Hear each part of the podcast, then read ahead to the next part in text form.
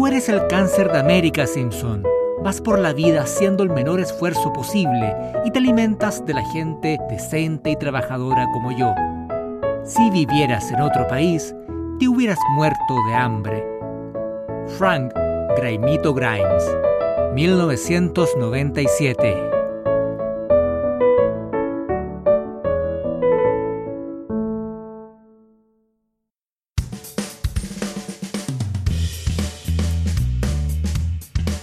Bienvenidas, bienvenidos a este ya sexto episodio de Yo no fui un podcast de los Simpsons. Soy Juan Pablo Moraga.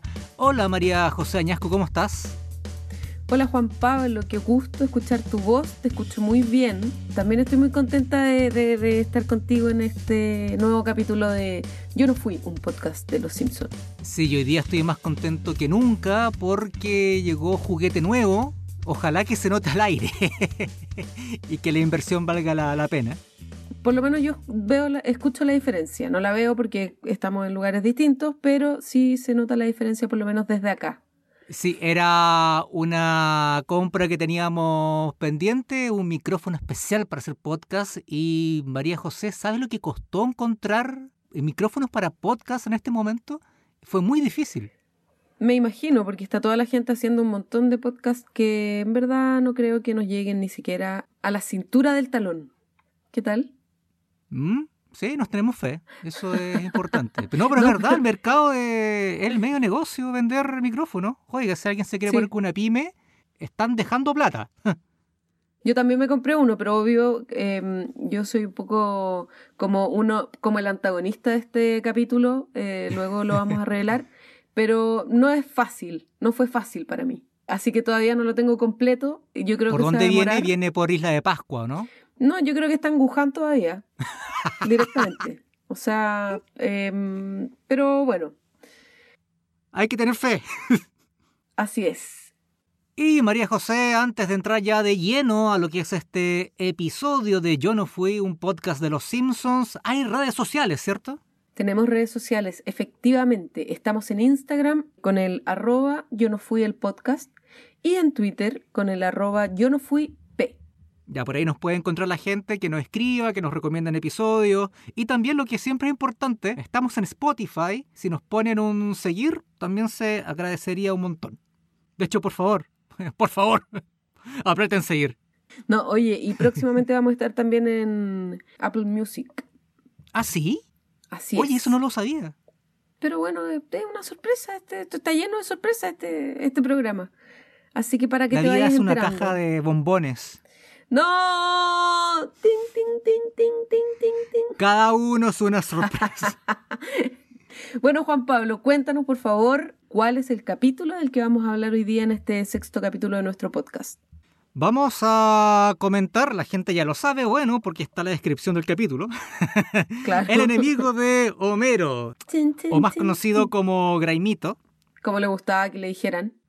Como le gustaba que le dijeran. Episodio 23 de la temporada octava. Estreno el 4 de mayo de 1997, María José. Es un eh, episodio escrito por nuestro buen amigo de apellido impronunciable, John Swartzwelder. Oye, me salió bien. Te salió súper bien, felicitaciones. Aplausos para ti. Bueno, como sabemos, él es un prolífico escritor de Los Simpsons, entre otros episodios. Homero Albate, que es el episodio en que Sir Burns arma un equipo de béisbol fraudulento en la planta nuclear. Homero el Grande, que es el eh, episodio de los magios. Amenaza informática y una cincuentena de episodios más, María José. Dirigido también por Jim Riddon, conocido por capítulos como El campamento Krusty, El día que cayó Flanders, Homero, Tamaño familiar, mi capítulo favorito, ya lo hemos comentado, La ciudad de Nueva York contra Homero y una treintena de otros capítulos también. Y los productores ejecutivos de la octava temporada, recordemos que eran Bill Oakley y Josh Weinstein. Claro, exactamente, que también fueron los productores de la séptima temporada también una excelente temporada, ya lo hemos dicho antes, para empezar a ver Los Simpsons, ¿cierto? La 7C y la octava también es bastante buena. Tiene, yo he olvidado, por ejemplo, de que ahí está el episodio de Mr. Chispas, por ejemplo. El de Hank oh, Scorpio, que es un favorito personal también. es una buena temporada. No es tan buena como la séptima, que me parece que es más pareja, pero mm, sí, está bastante bien la octava. Sí, es una buena temporada, a mí también me gusta mucho. O sea, siempre como que quiero ver un capítulo bueno y asegurarme, voy como entre la séptima y la octava. Te la quedáis viendo con el escaldazón prendido, sobre todo en este invierno, así que es perfecto. Yo soy más de guatero, lo hemos conversado más alguna vez, pero sí, te, te sigo a la línea de pensamiento y la comparto. Muy bien. Oye, pero este capítulo es buenísimo, Juan Pablo, ¿no? Eh, el enemigo de Homero es como un redescubrimiento para conversar. Sí, porque tiene mucha sustancia. Y que fue muy controversial también, ya lo hablábamos fuera de, de la grabación, y es un capítulo que tiene como hartos componentes que son lo hacen bien contundente, hacen que sea un capítulo redondo y muy entretenido. Sí, exacto. De hecho, fue controversial. Bill Oakley, él comentaba en, en, el comentario de audio del DVD del episodio, que están dentro de los tres episodios que más críticas ha recibido por parte de los fans mientras él era showrunner del, del programa. En esa época, cartas. Le enviaban cartas. Ni siquiera era como un comentario en Twitter. Claro, para mandar una carta, que la carta llegue, que sea recepcionada, todo por odiar el capítulo. Hay que estar muy enojado. Sí, pero es una es una tontera. Sí, y la razón era, bueno, era un episodio que igual muere una persona que le hacen bullying durante todo un programa. Entonces, Oakley decía de todas formas que eh, la gente no había entendido tanto el concepto del programa y que por eso se había enojado tanto. Ahora, en el día de hoy, eh, es uno de los más recordados por los fans y que mm, de los que genera mayor buena onda, se podría decir. El mismo Oakley reconocía de que durante los años este capítulo fue envejeciendo mucho mejor en conjunto con la gente que creció viendo Los Simpsons y que ahora se entiende mucho mejor que en el momento de su estreno en 1997. Sí, pero yo creo también es por, por varios motivos que la gente se lo tomó más o menos mal, como tú decías, porque básicamente le hacen bullying todo un capítulo a una persona de mucho esfuerzo, persona que finalmente muere.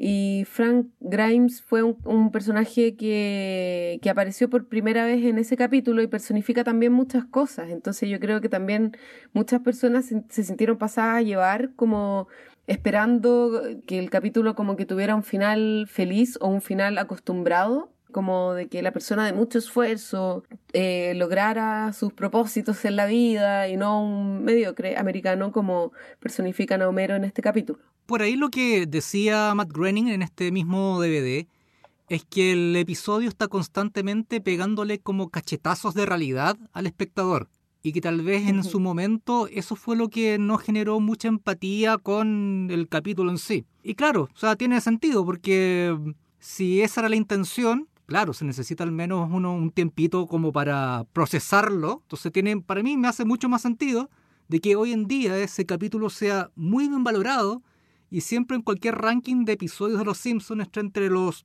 10 o 15 primeros fácilmente, que en esa época que fue súper controversial. Sí, también lo postularon como uno de los mejores 25 personajes secundarios a Frank Grimes. Claro, él no se enteró porque murió, pero, em, pero bueno. Y es mucho más valorable aún ese dato que tú aportas, eh, porque, eh, por eso mismo, porque es un personaje que solamente apareció en un solo capítulo. Y aún así es recordado hasta el día de hoy. Eso quiere decir algo, que a la gente le llegó como personaje. Sí, y después de después de haber aparecido por esa primera y única vez, hicieron a lo largo de, los capítulos igual como que sacaron provecho de la historia de Frank Grimes, agregando ciertos guiños como a ciertos capítulos, a capítulos emblemáticos e importantes como por ejemplo que te contaba la mamá de Homero, cuando aparece la mamá que Homero sube en la tumba y está y trata de destapar una tumba y ve que dice Frank Grimes. Claro. O en otras cosas, como no sé, por el capítulo donde aparece el hijo de, de Graimito. O también eso es la temporada 14. Tiempo después. O otros capítulos que tú me mencionabas también. Sí, sí, aparece brevemente. Ahora el, el mismo Bill Oakley, él, lamentaba, de, dentro de las cosas que lamenta de este episodio, haber matado tan rápidamente a Frank Grimes porque se transformó en un tremendo personaje. y, por el concepto mismo del, del episodio no tenía mucho sentido volver a revivirlo. Ahora, lo, que es interesante también, María José, que lo podríamos comentar, es que este episodio es de esos que, según los mismos productores incluso, dicen que son los que empujan un poco los límites de la serie.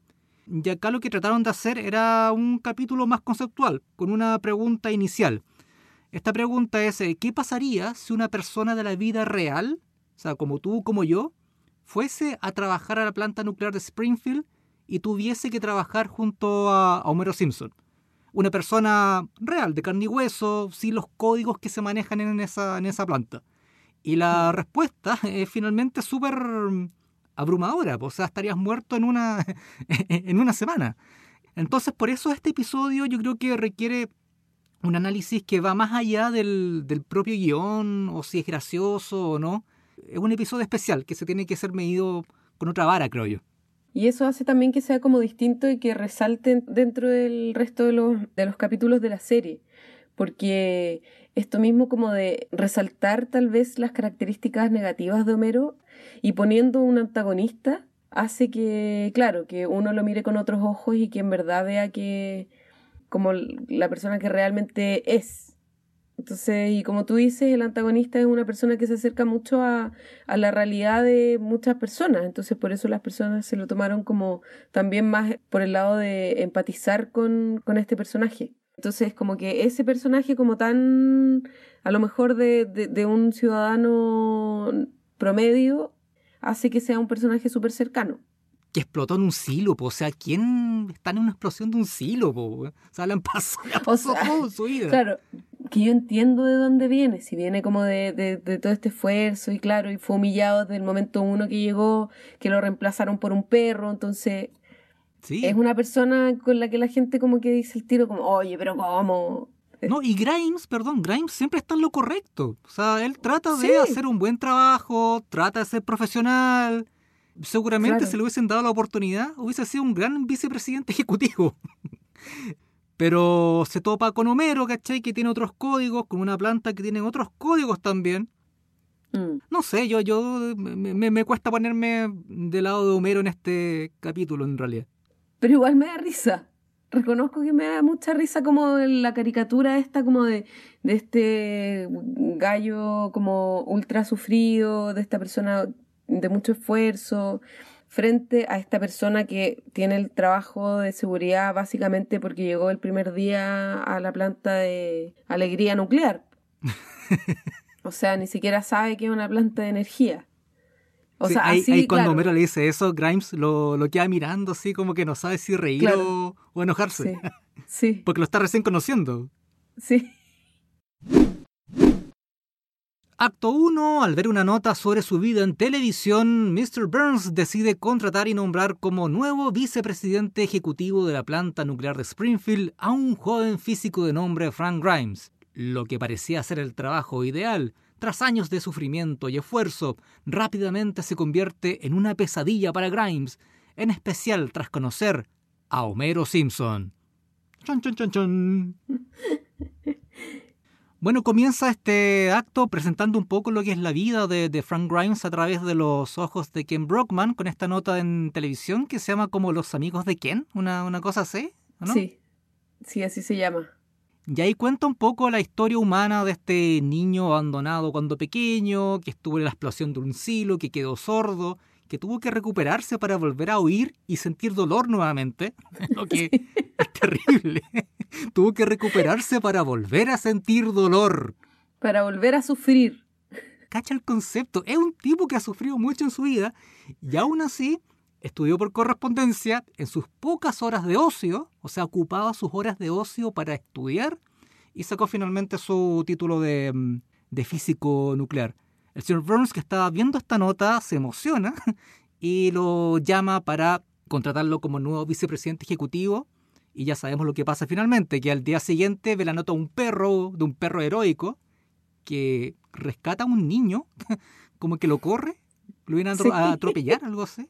Y finalmente el perro termina siendo designado vicepresidente ejecutivo, lo que también habla de lo sufrida de la vida que es de Frank Grimes y también retrata un poco lo mal que lo va a pasar en este capítulo también.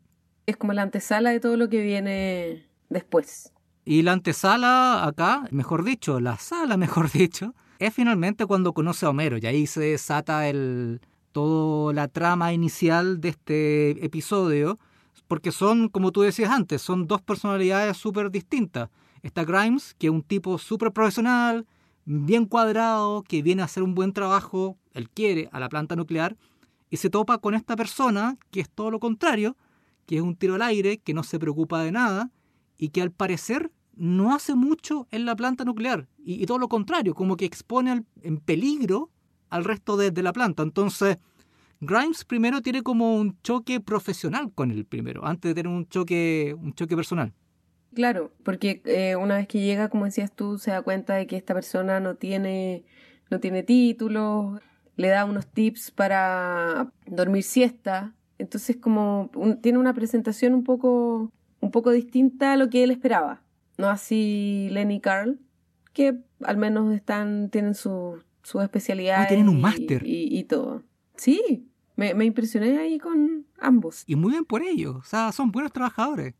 Son buenos trabajadores. Y es buena esa, esa primera conversación que tienen, porque acá Grimes se va dando cuenta de que está en la misma posición de una persona que no ha hecho nada, ni el mínimo esfuerzo para tener esa posición. Que su camino para llegar a donde está Homero ahora es mucho más sufrido de lo que el mismo Homero lo, mm. lo, lo ha tenido a lo largo de su vida. Bueno, después March se lo dice, pero acá se comienza a dar cuenta de eso. Medio que no sabe si es broma o verdad, con el avanzar del capítulo se va dando cuenta de que es un completo idiota en el trabajo Homero. Y es un idiota que lo comienza a afectar a él, porque ahí no sabemos si es porque es por la naturaleza de Homero o porque Homero realmente quiere ser muy pesado con él. Van chocando con distintas cosas pequeñas. Por ejemplo, Grimes tiene estos lápices que dicen Frank Grimes, y Homero se los bota primero, después los mastica y después está jugando con los... Se los está metiendo como en el oído, los, los, los, lápices. Los tenía, por, todos lados, así como que se los robó. O sea, no se los robó, se los sacó y los mascó y los destruyó. Claro, porque Homero es, Homero, es, es así, hace ese tipo de cosas. Y no le importa nada. Claro, o de repente Grimes está trabajando muy concentrado y llega Homero así como cantándole al lado y metiéndole conversa y distrayéndolo. Y Grimes no quiere porque lo que Grimes quiere es trabajar.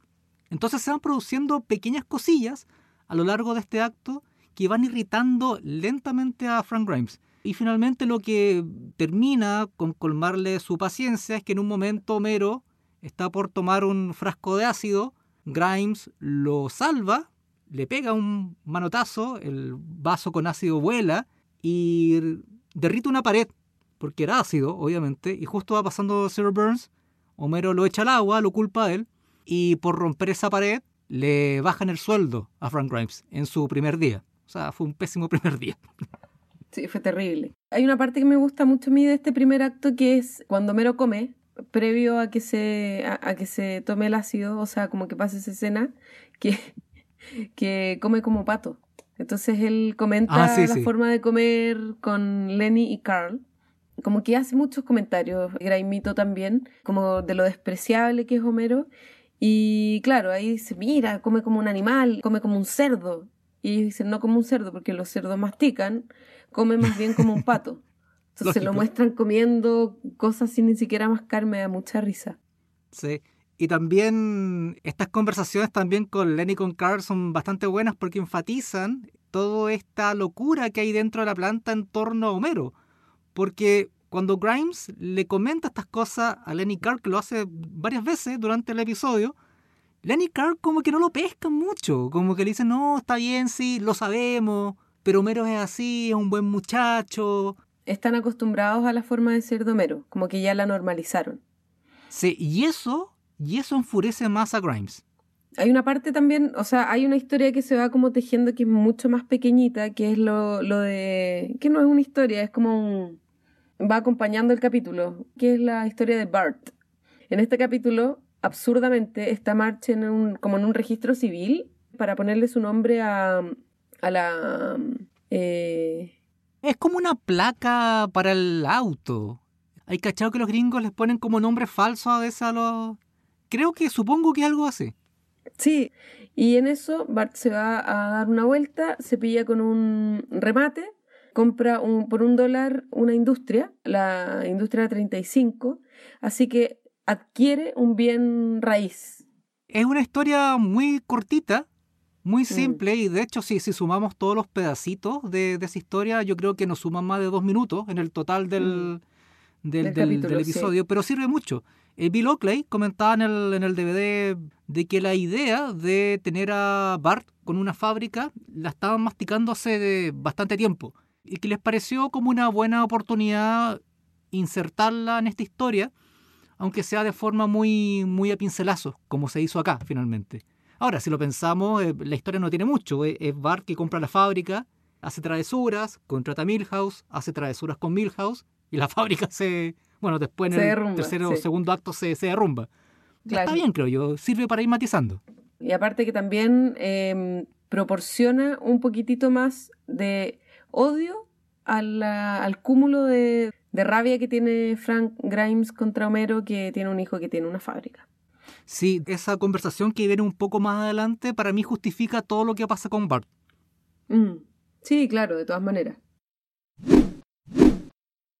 Bueno, el primer acto termina con Frank Grimes declarándole su odio a Homero Simpson, declarándose como el enemigo.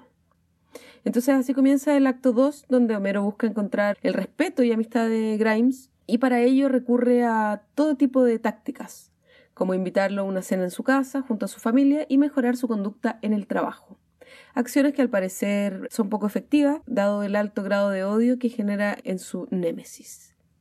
Qué buena palabra. Sí, Némesis. Claro, Homero está preocupado porque tiene un enemigo, entonces va a donde al bar de Moe a tomarse una, una cerveza y Moe lo aconseja que lo invite a cenar a su casa para que se hagan amigos. Luego, cuando menos lo espera, le dice el tenedor en el ojo. Es bueno el consejo porque finalmente el consejo Moe es que le saque el ojo. claro. Y Homero le pregunta así como, bueno, ¿y, y funcionará si no sin lo del tenedor? Porque al final Homero tampoco entiende mucho por qué lo odia. O sea, también ese es como algo interesante. Sí, sí, Homero, de, hecho, me retracto de algo que dije anteriormente. O sea, en un momento dije que yo no sabía si Homero, él estaba consciente del odio que le provocaba Grimes. No, y claramente no. Homero está siendo Homero, potenciado al cubo, claramente, pero está siendo Homero. Claro, y no lo entiende, entonces también está como medio acomplejado con esta, con esta situación. Claro, y acá Homero arma todo un plan, de esto trata todo el segundo acto, de cómo él puede finalmente mm, tener la amistad de Graimito. Pero el problema es que todo lo que hace va generando mayor odiosidad por parte de Grimes. Me encanta esta parte igual, porque también lo hace de buena fe.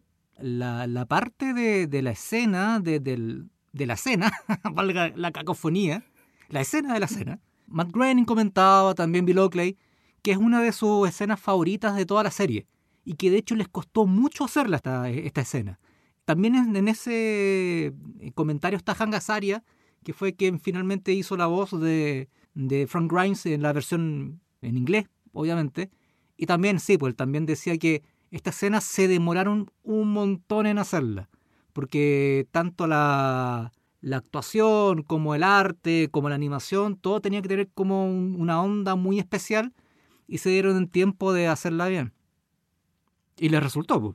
Y se ve súper bien lograda también. El momento cuando empiezan a prepararse, o sea, Homero está súper nervioso, pide que todo salga bien, compra langosta, pero precisamente porque había invitado a Grimes a cenar de sorpresa, inventa una excusa, le dice que necesita decirle algo importante que solo puede decírselo en su casa, pero todo para atraerlo y para agradarle finalmente, para lograr, o sea, terminar con esta enemistad y que increíblemente, al contrario de lo que pasa muchas veces en la serie, todo sale perfecto en la casa Simpson. O sea, todos están ordenaditos, como que Bart está cuadrado, ¿cachai? Lisa también está perfecta, todos están perfectos. BBC perfecta también. A mí me da mucha risa cuando llega Grimes a la puerta, porque por lo menos en, la versión en español, yo no, lo he visto en inglés, no hice ese ejercicio, pero le dice, bienvenido a la residencia Simpson. Sí. Y esa frase me da mucha risa como que está tan nervioso que no sabe ni siquiera cómo decirlo. Y, es buena esa escena porque Homero abre la puerta, dice esa frase nerviosillo y se equivoca, pero todavía no vemos a Grimes. Y después la escena se va hacia la espalda de Homero, vemos de frente a Grimes y Grimes está hecho pebre. Está, está hecho pebre porque había trabajado todo el día, después tenía que ir a trabajar nuevamente a su empleo nocturno. A su turno de noche, sí. Claro, se ve mal porque está con la ropa arrugada. O sea, Grimes llegó a esta casa que estaba perfecta por todos lados, pero él llega destrozado. Con olor a langosta, cocinándose. Claro, claro. Y ahí Homero le presenta a la familia, todos están perfectos. Y Grimes comienza a ver esta casa que le dice, oye, bueno, eh, es un palacio esto, ¿cómo lo haces para vivir acá? Y Homero dice, no sé, la economía funciona así. o sea, e, esa es una frase que claramente Grimes no quería escuchar. Obvio, claro, después de presentarle a su hija muy inteligente, a su hijo con una fábrica en el centro, a su hermosa esposa, a los ojos de Frank Grimes, ve las fotos que está ahí con los presidentes, en la gira con los Smashing Pumpkins. Es bueno eso porque son puros guiños a episodios pasados, pero no son guiños baratos, ¿cachai? No es como un fanservice al voleo. Está mm. como bien justificado. O sea, están. ¿cuáles, ¿Cuáles están? Están Smashing Pumpkins con Gerald Ford. Sí. El espacio y el Grammy. El Grammy. Y le, Grimes le dice: ¿Tú? ¿Tú fuiste al espacio? ¿Sí? ¿Acaso tú nunca has ido? claro, y todo es tan inocente también, que es mucho más irritante, porque no es como presumiendo todos los logros que ha tenido, porque al final han sido puras buenas suertes o puras cosas al azar. Entonces eso es, lo que más lo que más rabia le provoca a este personaje y ahí bueno, pasa lo siguiente. Ahí Grimes le da como un gran discurso a Homero Simpson sobre cómo él es el cáncer de América Vas por la vida, le dice, haciendo el menor esfuerzo posible, te alimentas a la gente decente y trabajadora como yo. Si vivieras en otro país, te hubieras muerto de hambre. Chan. Y, y, gracioso porque la familia todos se quedan callados y Bart rompe el silencio y le dice, ah, ahí te agarró. claro. Y le pregunta a Homero, le pregunta como, ¿qué quieres decir? Sí. ¿O a qué te refieres? Y todo es producto del choque. Pues acá Grimes se da cuenta de que él con su vida de esfuerzo no ha logrado nada que es lo que tiene Homero en una vida de haraganería. Y él lo único que tiene con toda su vida de esfuerzo es un maletín y un corte de pelo. Ahí explota.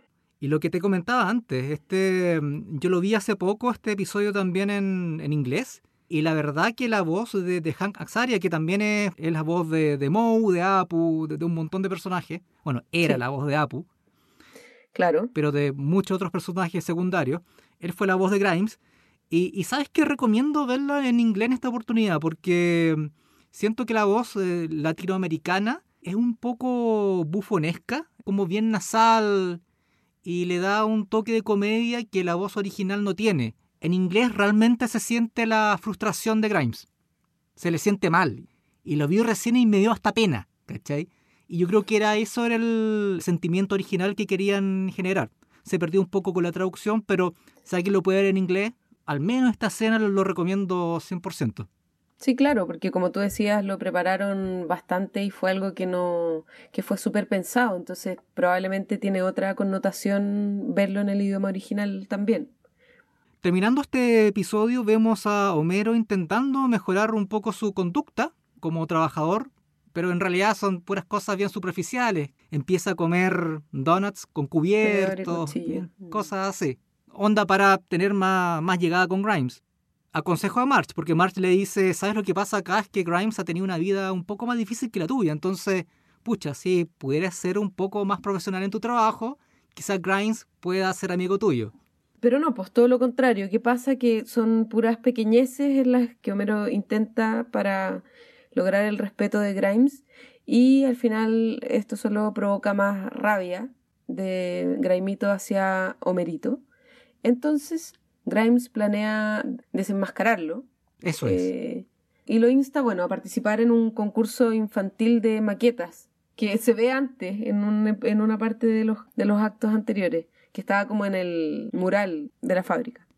Y así entramos ya al tercer acto. Grimes, desesperado por la vida fácil de Homero, planea desenmascarar su estupidez en público, instándolo a participar en un concurso infantil de maquetas en la planta nuclear. Una oportunidad ideal para ganar el respeto y cariño de Graimito, piensa el patriarca de la familia Simpson. Y Homero, claro, Grimes lo engaña, lo engaña bien burdamente, como cortando las letras infantil, niños. Claro. y se lo deja ahí a Homero, y Homero toma este folleto, que es para el concurso de, maquetas, y claro, lo ve como una oportunidad para mejorar su relación con Grimes y trabaja en el proyecto, que es un proyecto al estilo Homero. Pues, o sea, se encierra en el sótano de la casa. Y claro, le pide a March coditos, eh, diamantina, cosas así. No, y tiene, y tiene la puerta así genio trabajando. Eso me da mucha risa. Como de niño chico. ¿Sabes lo que me acordé? Como los ceniceros de greda que uno hacía así como de regalo. O, esa mano, esa forma de la mano en una greda. Claro. Me faltó eso, ¿no? Sí, a mí me da mucha risa eso, así como que le pide los coditos de la sopa. Es muy chistoso. Bueno, Homero trabaja en esto y llega el día de la presentación, que a mí me gustan mucho cuando ya ha pasado más de una vez, pero siempre es muy bueno cuando el señor Burns organiza presentaciones de niños por algún motivo, o para ser su heredero, ¿cachai? Porque siempre los termina humillando. Entonces, mm. era este concurso de niños de la planta nuclear. El primero es Rafa Gorgory, que llega con una casa modificada de la Stacy Malibu. Que ojo, que a Smir le encantó. que le pareció muy. Le, dice, es muy bueno. Así como es que. muy bueno, señor. sí claramente no, no resulta. El segundo en entrar es eh, Martin, que viene con una planta toda grosa, ¿sí? Y que incluso genera energía de verdad. Claro. Y Burns le dice, pero ¿dónde está el corazón en esto? Fría y estéril. Claro. Fuera de mi planta. Sí. Y después viene nuestro tercer concursante, que quién es Homero. Sí, el tercero Homero que llega con su maqueta de la planta nuclear que es básicamente la misma planta nuclear que tiene el Springfield actualmente, pero le puso una pista de carrera en un costado porque se le hizo bonito, la diamantina, unas aletas para disminuir la velocidad de no sé qué. Es horrible. Y Grimes ahí se para porque está en el público y dice, ¡Oye, miren todos! ¡Es Homero! En un concurso de niños. Y lo hacen callar. Y ahí fue, yo creo que ya hay cachó que su plan no iba a funcionar. Y finalmente se termina por derrumbar cuando Homero gana el concurso de niños. Exacto. Y todos lo aplauden y lo ovacionan. Lo aclaman. Y acá viene el desquiciamiento. Pobre Grimes se vuelve loco y dice que no lo soporta más, que toda la planta está desquiciada y sale corriendo y empieza a comportarse de manera muy ridícula, muy parecido a Homero y empieza a actuar de manera frenética. Entonces entra al baño y dice, ah, oriné y no me lavé las manos, pero no importa porque soy Homero Simpson. Va y come como pato, pero no importa porque es Homero Simpson. Y, y todos lo van siguiendo lo va siguiendo Homero, lo sigue Mr. Burns, lo sigue Smith. Me, encanta eso, porque... Muy pacientes. Pero no hacen nada, solo lo miran. Solo lo ven, sí. Y en silencio. Homero tiene una, breve interacción antes de, su muerte. Que le dice, que le dice, pero no importa, porque soy Homero Simpson. Y él se ríe y le dice, brincos dieras. Claro. Y es como, ok. Y ahí es cuando Grimes toma esta última y letal decisión de manipular cables de alta tensión que estaban claramente expuestos, eh, muy peligroso en primer término. alta tensión. Bueno, no necesito guantes porque soy Homero Simpson. Corte directo, su funeral. Muere Frank Grimes. El hombre de esfuerzo. Y están solo las personas de la planta, está el vicepresidente ejecutivo, o sea, está el perro. y en su tumba dice Grimey. Sí, sí. Sí, porque Homero hizo correr la voz de que le encantaba que le dijeran Grimito cuando no era así. Grimes el problema es que no, ni siquiera en su funeral tuvo, tuvo paz, porque lo comparábamos con la muerte antes del programa, con la muerte de Maud Flanders. Ya, pero Flanders tuvo una, fue culpa de Homero, todo lo que queráis, pero tuvo al menos un funeral digno, cristiano como es ella. Acá no, acá todos terminaron riendo con, con un Homero, ah, cámbiale March, siendo el centro de atención nuevamente, a pesar de que fue súper desconsiderado. Claro, o sea, mirándolo como desde ya más el análisis, es bien crudo. cómo se desarrolla y cómo termina el capítulo para Frank Grimes, porque todo está en contra de él, o sea, no gana nada. Eso es un poco crudo. Bueno, el capítulo termina finalmente así, con el funeral de Frank Grimes, su tumba bajando finalmente, pero todos riéndose porque Homero se quedó dormido e hizo un comentario inapropiado durante el momento menos adecuado. Y ahí, Cámbiale, March. Bueno, la conclusión es que Grimes lo superó todo en la vida, pero no pudo superar a Homero Simpson. No pudo superar trabajar con Homero Simpson y que él apareciera en su vida. Es bien crudo. O sea, a mí me gusta, como ya hablando más en, del capítulo en, en, general, a mí me parece que extrapolar estas dos posiciones, como estas dos maneras de ser, hace que el capítulo sea muy chistoso, muy entretenido. Pero claro, es un capítulo también muy, muy profundo y, que y es súper pesado, o sea, no es como algo tan liviano. Aunque cuando tú lo ves, por ejemplo, por primera vez, te parece un capítulo como, como livianito y rápido y entretenido, pero si te pones a analizarlo, es un capítulo que tiene como varias cosas terribles igual. Se entiende por qué generó cierta animadversión en su primer estreno. Lo que decía Oakley, en el sentido de la furia de los fans y las cartas que le mandaban, de que estaba en una tripleta de episodios odiados en ese momento. El primero es el episodio que tiene a George Bush como protagonista también generó una fuerte polémica en Estados Unidos. Yo creo que porque los gringos son como bien patriotas y más allá del bando político eh, se respeta a los presidentes. Veremos qué pasa con Trump. Yo creo que eso lo cambió ahora todo, en todo caso. Claro. Pero con Bush padre había cierto respeto.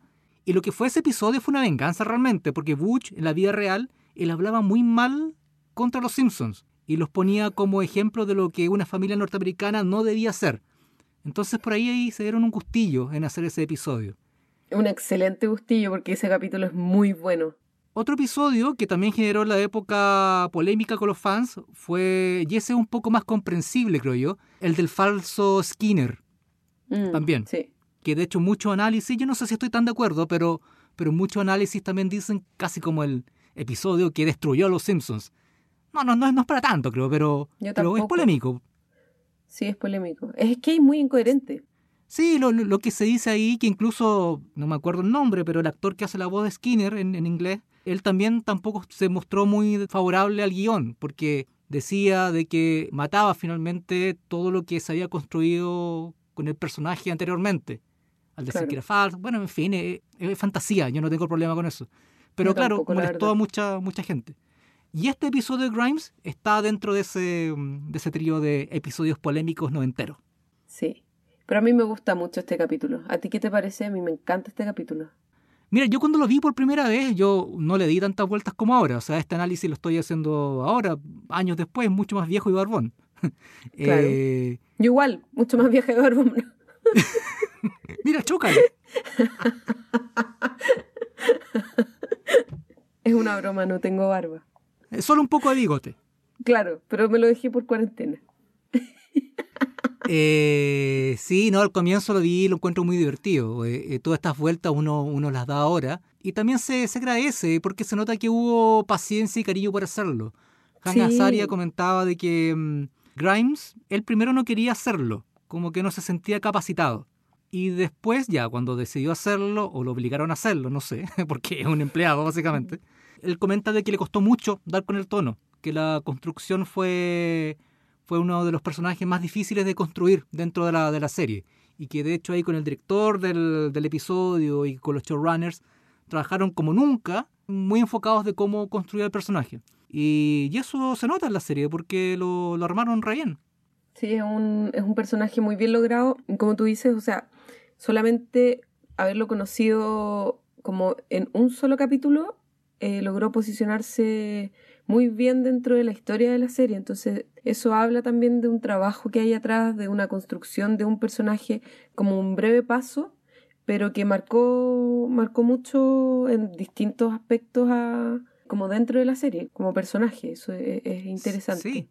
Sí, y eso es porque yo también creo que Grimes en el fondo no es un dibujo animado. Grimes es una persona real introducida a una serie de animación. Claro. Y que, y que claro, eh, explotan un poco sus características para hacerlo más, más pintoresco, pero, pero claro, que refleja mucho a, a, hartas personas y a la realidad que viven hartas personas también. Claro, exacto. Tengo un par de datos de color, tú sabes que me gustan los datos color, María José, sobre Grimes eh, puntualmente. En un primer momento se pensó en, en, el diseño, al menos, como en, la ilustración, como él iba a ser físicamente, en que tuviese un aspecto de marine. Eh, fue como la primera idea. Eso fue desechado, pero finalmente decidieron hacer una mezcla entre Michael Douglas en Un Día de Furia. Se parecen, ¿o no? Sí. E incluso la historia es parecida, tipos normales que explotan. Claro. Y también mezclado con el director Jim Reardon, eh, comentaba de que él en la universidad tenía un compañero de, habitación muy parecido a él. Entonces también lo hizo físicamente y, de personalidad. Lo hizo también con ciertos elementos de su amiguito de, de universidad. Excelente dato. ¿Tienes otro dato? No. Yo tengo uno. Dale. Frank Grimes, después de, morir, eh, todos supimos que era un mujeriego, que le gustaban las bataclanas y que tuvo un hijo. Sí. Frank Grimes Jr. Y que bueno, más adelante aparece en, un capítulo de la temporada 14, ¿no? El gran detective criminal. Es una de las ya cuántas apariciones de Bob Patiño. Es como la. Uf, no sé. Deberíamos hablar un día, ¿no? de, un capítulo de Bob Patiño. Podríamos hablar de Bob Patiño, sí, de esos episodios temáticos que podríamos hacer. Eh, podríamos hablar de Bob Patiño, claro. Que nos escriba la gente cuál es su episodio favorito de Bob Patiño. Eso, excelente.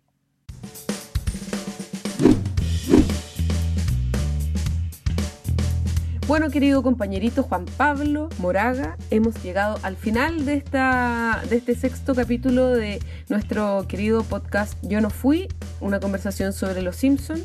Una conversación necesaria.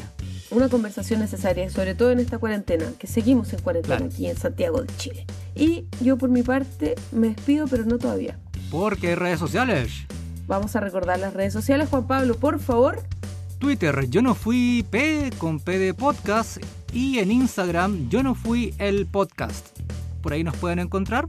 Escríbanos, mándenos saludos y recuerden que también en Spotify, si nos pueden hacer un clic ahí en seguir, se agradecería un montón. Juan Pablo Moraga, yo me despido, María José Añasco por acá. Muchas gracias por su compañía y nos vemos. Chao, chao.